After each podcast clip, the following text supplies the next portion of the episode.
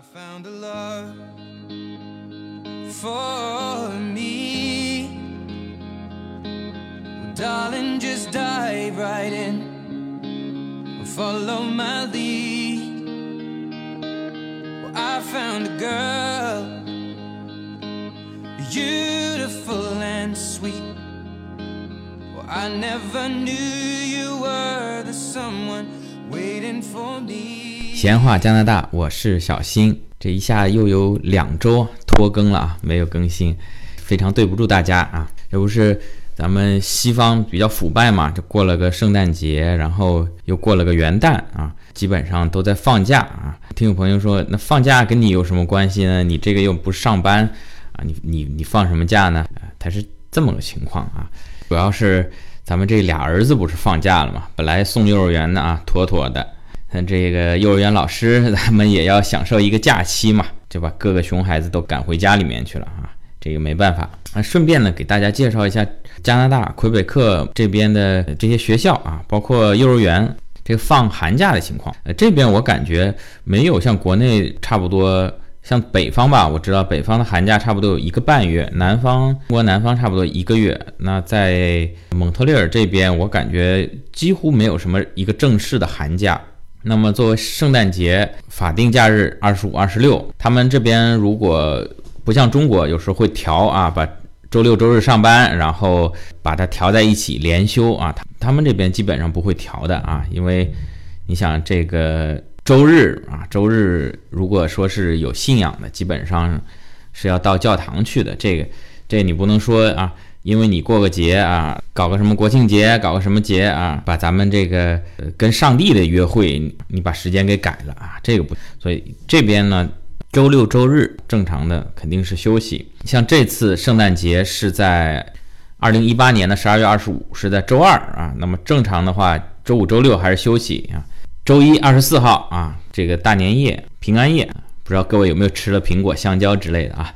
这个平安夜正常是要上班的，正常的上班族啊，二十五、二六是放假，然后二七、二八周四周五还是上班啊。那么同样的元旦啊，休息一天，周二一月一号周二也是休息的。呃，那我感觉像今年啊，今年因为这个圣诞节二十五号跟元旦一号都是这个周二，那么可能它前面那一天啊。平安夜还有这个十二月三十一号啊，都是周一啊，那基本上有一些单位啊，或者是学校，基本上就放假放掉了啊啊，等于是加上前面周五、周六，然后二四、二五、二六连放五天。那么二七、二八呢，幼儿园是上课的，但是小朋友很多也都不去，就形成一个连休，然后再是周末，然后再是元旦的假期啊，那基本上小朋友啊就在家里面混了啊。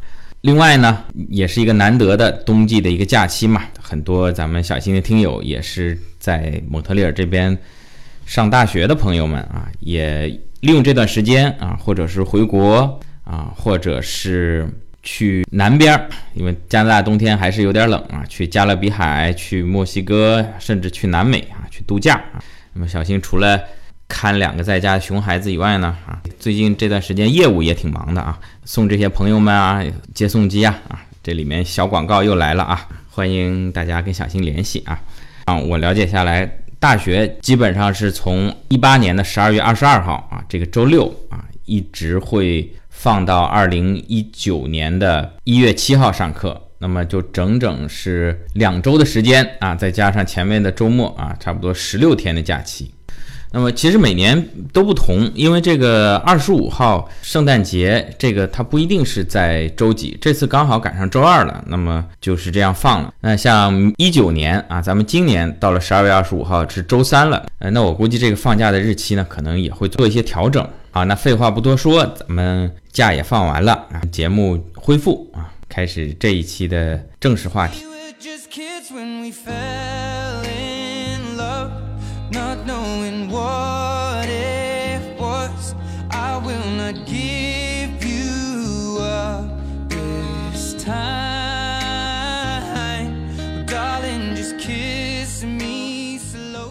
那么说起来，这期的话题是什么呢？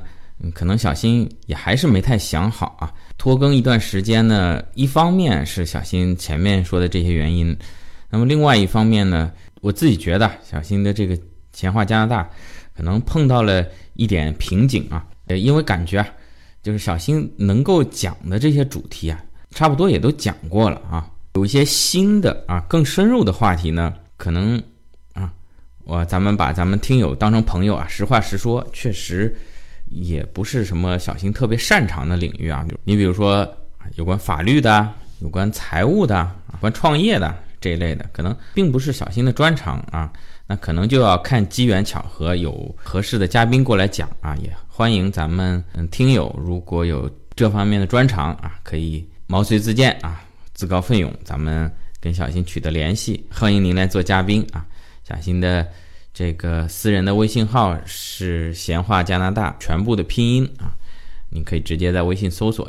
呃，那么另外呢，呃，如果泛泛的讲呢，有一些节目呢，啊啊，咱们很坦白的跟听友讲啊，包括我自己也不是太满意一些节目的质量啊啊，你说是这个小新的拖延症啊，拖延症其中一种表现形式呢，就是。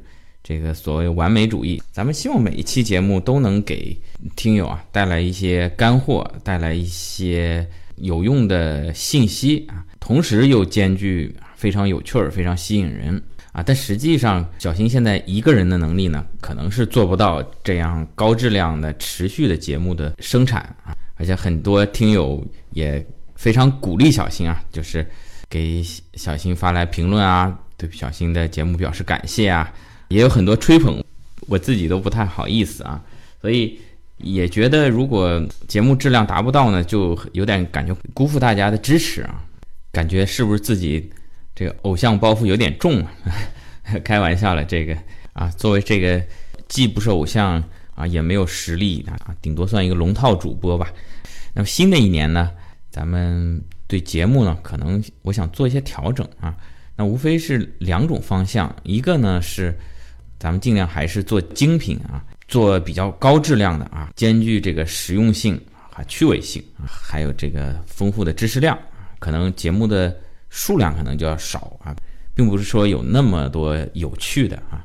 那还有一种呢，闲话加拿大这个节目，既然它是闲话嘛，咱们就可长可短啊。咱们跟听友也听了两年多了啊，基本上大家都是很好的朋友啊。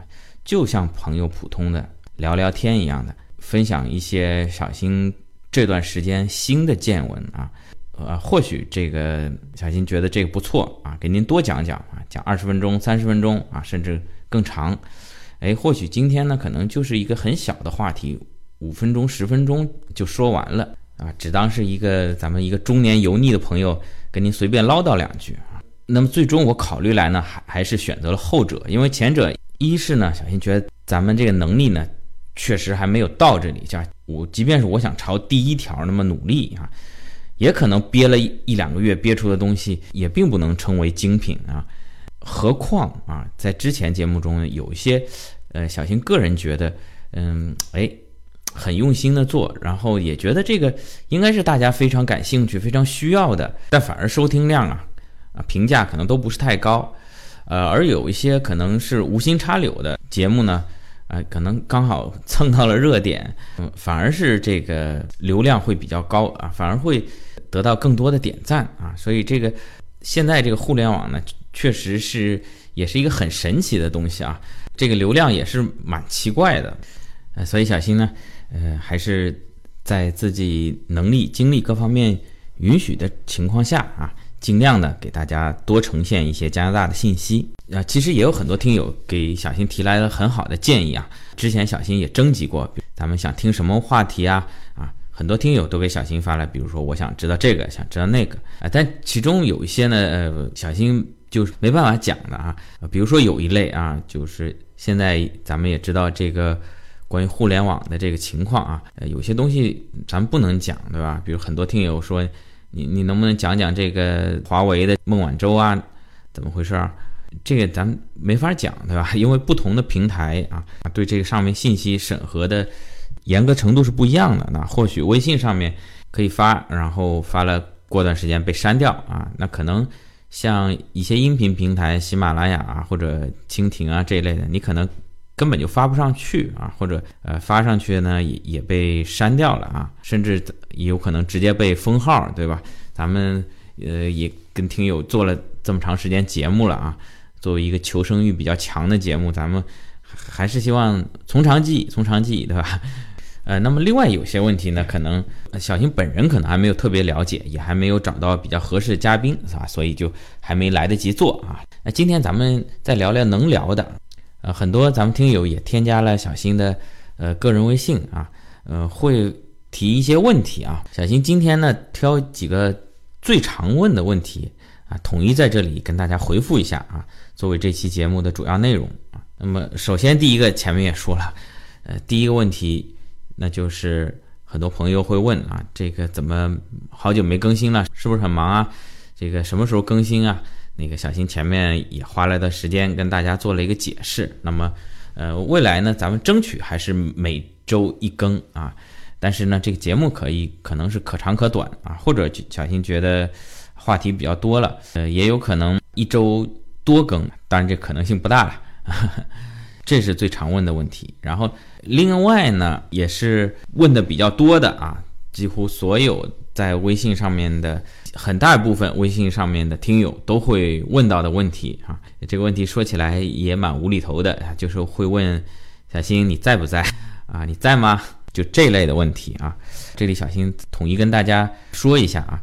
这个我是一直在线的，这个因为微信不像原来 QQ 有什么上线下线的，这个微信既然在手机上，就是一直是在线的啊啊，暂时咱们还活得挺好，一直都在呢啊，所以就是说您有什么问题，咱们就直接问啊，呃，比如说所有加小新微信的听友里面，可能有百分之五十以上都是想咨询移民问题的啊，您可以直接问，你说小新您好啊，我想咨询一个移民的问题啊。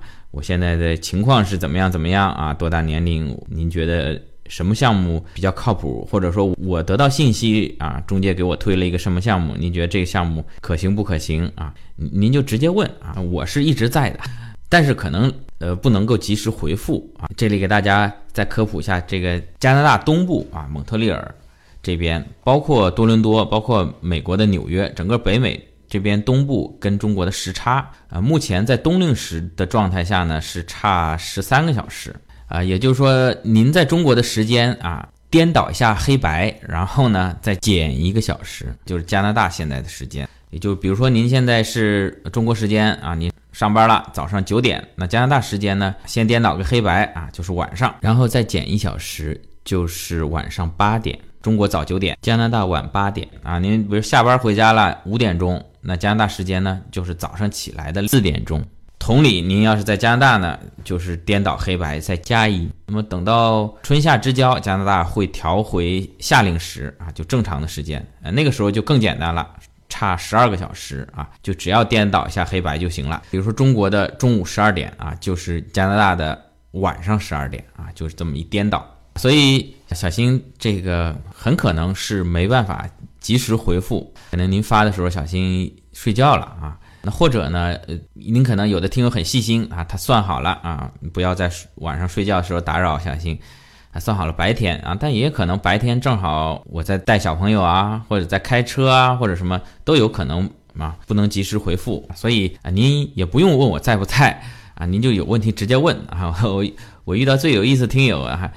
在晚上发了一个在吗？然后我第二天早上起来呢，可能也没来得及回，差不多到中午啊，看到了啊，我就回呃在。然后那时候他可能已经睡觉了，或者忙别的事儿了啊。呃，隔了第二天呢，又到后半夜了，给我发了个啊在吗？啊，然后还跟我抱歉说，哎呦不好意思没看到啊，现在您在吗？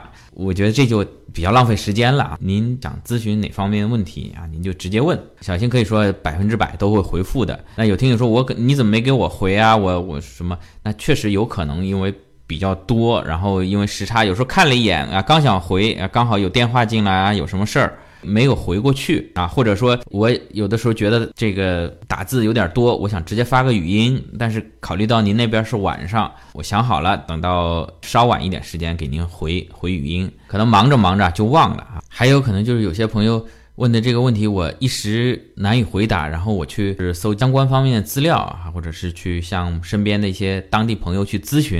然后过两天我想回答这种什么，我我找不到他的微信了啊，特别是呃，我发现咱们呃九零后啊，甚至零零后的朋友啊，这个微信微信名都非常有个性啊，非常非常好啊，有的可能整个名字全是一串这个表情符号，或者说特别是首字符，首字符是是。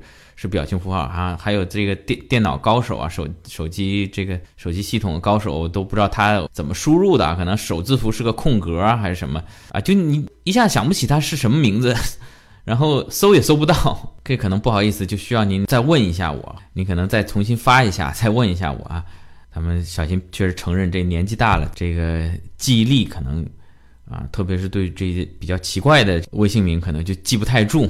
这个没关系啊，您如果这个问题比较急啊，您可以追着我问啊。如果觉得小新嗯二十四小时之内没有给您回复呢，您就再发一遍啊。但要不是特别急的，您可能是呃隔天再催一下吧。小新就曾经碰到一位听友，他特有意思，呃，那么早上小新看到了啊，他添加小新好友，那么我也点了添加啊。等到上午呢，小新送一个朋友去机场啊，开车开到一半啊，正导航呢。直接那边就发了一个视频的请求，小新以为有什么特别着急的事儿了啊，这也没办法，只只能先把车靠边停啊，接一下啊。然后这个朋友呢，他说打算明年过来蒙特利尔这边念书啊，想问一下租房子的事儿。那我也只能非常抱歉啊，跟你说在在开车啊，这稍后再给您回复。那么这是今天说到第二个比较常问到的问题啊，就是说问您在不在？小新再说一下。各位如果跟小新咨询什么问题呢？你就直接留言啊，发语音留言也可以啊。小新看到呢，肯定会回复啊。如漏了的话呢，您这个二十四小时再给小新提醒一下，就不用再一直问在不在，因为有时差的关系啊，别耽误您的事儿啊。再有第三类的问的比较多的啊，呃，就是这样的问题，说加拿大好不好找工作啊？蒙特利尔的房子贵不贵啊？啊，像这类问题呢，呃，我觉得就有点太宽泛了，也很难回答。比如说找工作啊，啊，您如果说查加拿大的失业率、魁北克省的失业率，这些可能在官网上都查得到。那具体上你说好不好找工作，这真是一个非常难回答的问题。你说在中国好不好找工作啊？可能也只能说现在这个可能有个别专家分析说，二零一九年会有这个失业潮。但具体针对某个岗位、某个学历好不好找，这真的很难说。呃，可能相对来说，比如说大学毕业生，可能还能查到一些数据啊。比如说今年的应届大学毕业生啊，国内就业率是百分之多少啊？或者说举个例子，比如说咱们北京啊，清华大学可能除了升学以外啊，其他就业率百分之百啊。那可能呃再往下面一个级别的啊。也还行的北大，没有开玩笑，北大清华是这个应该说是并列的，这北大朋友不要打我。那可能比如说北京的二本啊，某二本院校，那它的到底出来好不好找工作啊？可能这个学校的就业率是多少？那具体里面可能不同的专业，那可能又是天差地别啊。那您说在加拿大好不好找工作？我只能跟您说还可以那。这个现目前的失业率是近几年最低的。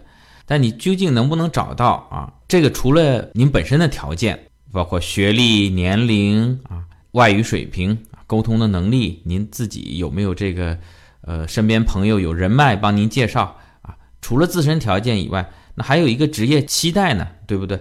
也就是说，我符合这些条件啊，但我要找一个更好的工作，那可能就很难找。那我说。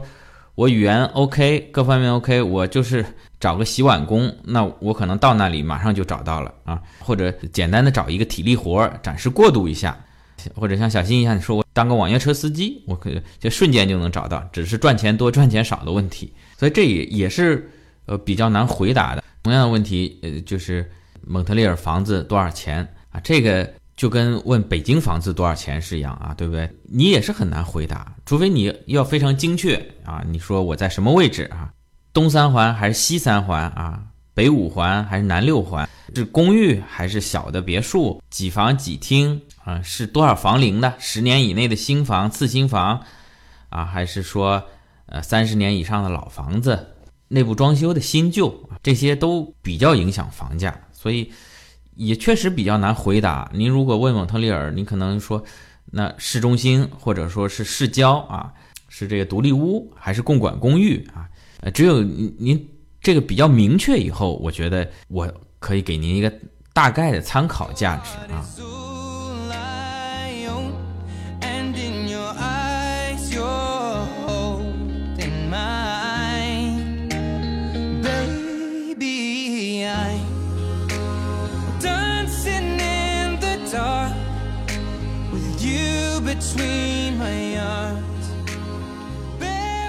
这个二零一九年的第一期呢，咱们先跟听友就聊到这儿，主要说了几个平常咱们听友在咨询过程当中问的最常问的三个问题，也欢迎听友给小新留言或者添加小新私人微信，有什么其他的问题啊，小新如果觉得是比较有普遍性的，也会在节目里统一的跟大家回答。欢迎您给小新点赞、转发、评论，也祝您各位。